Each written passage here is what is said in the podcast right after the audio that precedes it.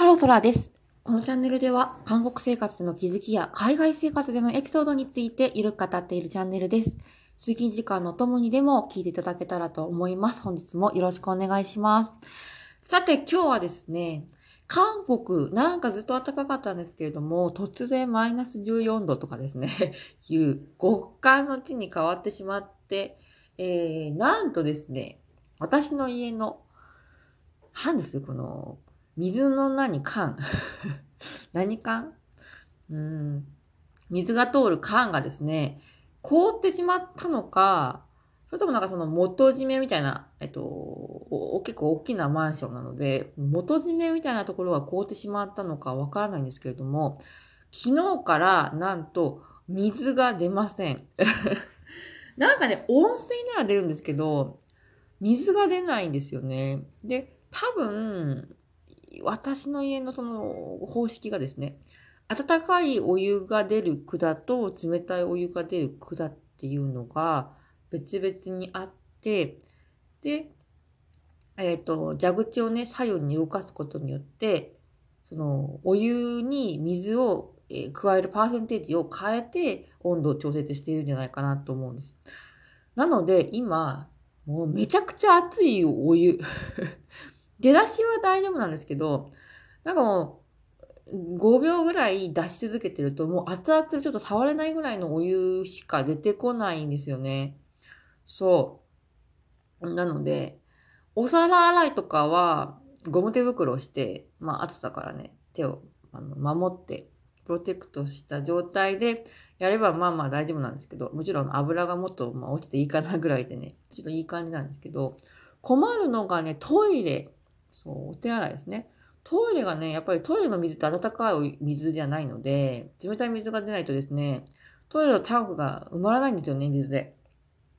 今は、の終わった後にですね、バケツに汲んでおいた、えー、お湯、冷めたお湯を、えー、便器の中にですね、一気に流し込んで、圧で流すっていう作業、毎回しているのと、あと、やってないんですけど、洗濯物どうしようかなと思うんですよね。うん。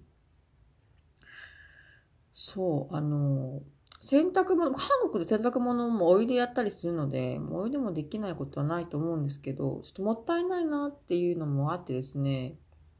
洗濯物困ってるところですね。あとね、シャワーですね。シャワーが熱すぎて やけどしちゃうので、今は、えっと、お風呂入る前に、お湯をですね、えー、バケツとか何個かに溜めて、それを冷ました状態でシャワーをね、したりしてます。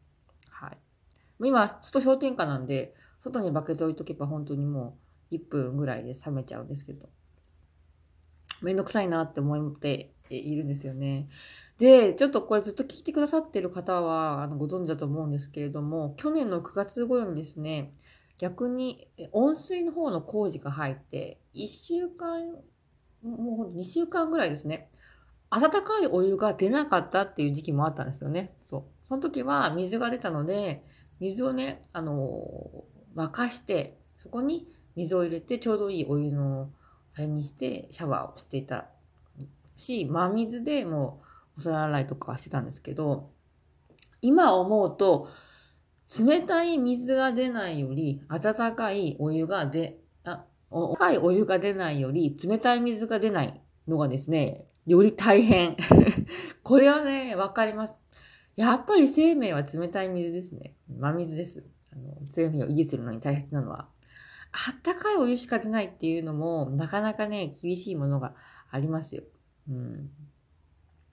口をゆすぐのにも、熱くてゆすげなかったり、そう、手を洗うのもね、熱くて水が触れなかったりみたいな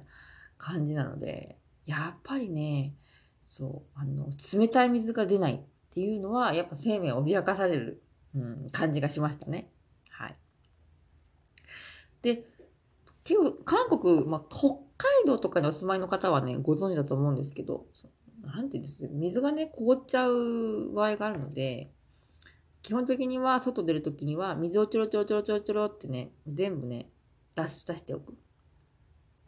ようにするってとこですね。うん。あの、蛇口から水がポタポタポタぐらいでいいので、ずっと出しているようにするのと、あと、外にですね、あの、排水、排水じゃないですね。水がなんか出るやつが出てる方は、そこにポンポンとか、ポンポギって言うんですかね、韓国語で。あの、プチプチマットとかで、えー、塞いでおく。外気が入らないようにしておくっていう作業が必要なんですよね。うちはですね、あの、外の、あの、何です、この、缶みたいなところはですね、塞いでおいたんですよね。で、中ね、水はね、出してなかったので、そこが原因なんですからね。韓国って特に一人暮らしとかされている方はですね、あの、気をつけた方がいいですね。はい。特に外に、えー、缶があるタイプ。ビラとかの人はどうですかね？わかんないんですけど、アパートとかにお住まいの方は結構、外ですね、外気にさらされるところに、あの、缶がある可能性がありますので、そこはちゃんと塞いでおいた方がいいですし、えー、先ほど申し上げた通り、水ですね、は、ちょっとでもいいので、出したまま、水道から出したまま、排出されることをお勧めします。それぐらい寒いです、韓国は。あとはですね、うん、まあ、その、解決方法なんですけれども、だから水、なんですか、缶が爆発しちゃった？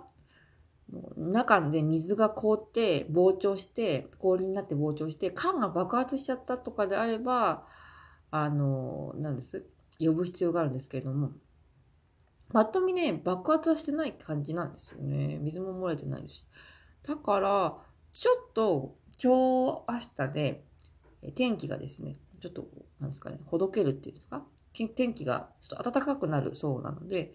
ちょっと様子を見てダメだったら、まあ、水道の業者を呼んでですね、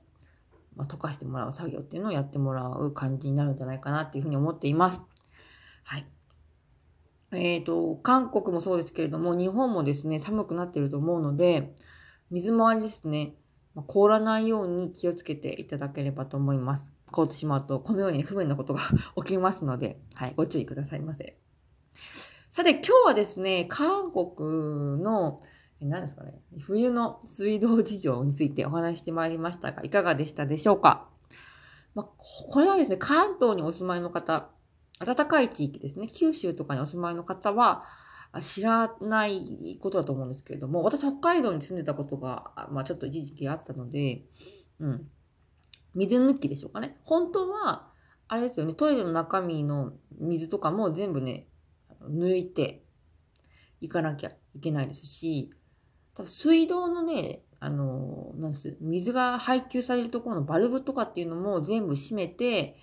で、水道のね、蛇口を全部ひねって、管の中に少しでも水気が残ってない状態に全部出した状態で、完全に管の中が乾いた状態で外に出るっていうのが、まあ、正しい、あの、やり方ですね。はい。でそこまでやるってなるとすごい大変なんですよね。もう、あの、北海道に住んだ時にはやってたんですけど、毎回もう出かける前になんか10分ぐらい 水抜き作業が必要になってしまうので、そこまでね、神経質にならなくてもいいんじゃないかなとは思うんですけれども、まあ、北国ではないので、でもですね、まあ実際こう出なくなってしまっているので、それが原因かはわからないんですけどね。そうそう。うちのマンション老朽化してるので、まあ突然なんか壊れちゃったりとかしてるかもしれないんですけれども、で注意することには、あのね、いい、悪いことではないので、ご注意いただければと思います。今日も寒いのでですね、皆様暖かくして健康に気をつけてですね、あとはコロナウイルスとかも流行っているので、マスク、手洗い、うがい、あとは可能であれば消毒とかね、できることはあしてですね、あのま蔓延させないようにしていただければと思います。今日も一日頑張りましょう。バイバイ。